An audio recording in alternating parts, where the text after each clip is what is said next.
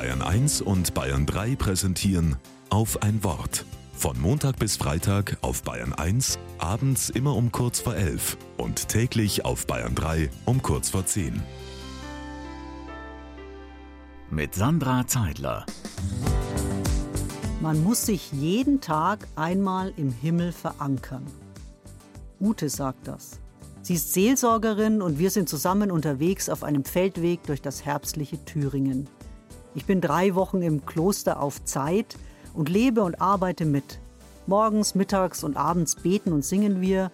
Ich putze die Gemeinschaftsräume, fege den Hof und mache aus Kerzenresten neue Kerzen für den Klosterladen. Und einmal in der Woche komme ich mit Ute zusammen und wir reden. Man muss sich jeden Tag einmal im Himmel verankern.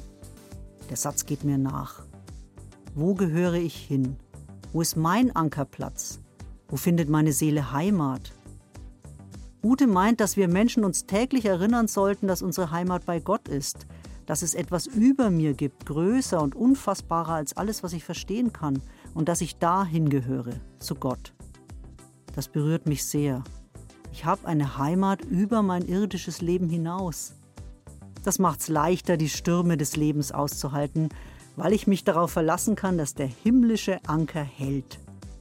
Und gleichzeitig bin ich ja auch hier verankert, in meinem Leben mit den Menschen um mich rum, meine Freunde, meine Mutter, mein Bruder, meine Frau. Bei all den lieben Menschen bin ich verankert. Himmlisch und irdisch, ein Doppelanker mit viel Spielraum zum Leben.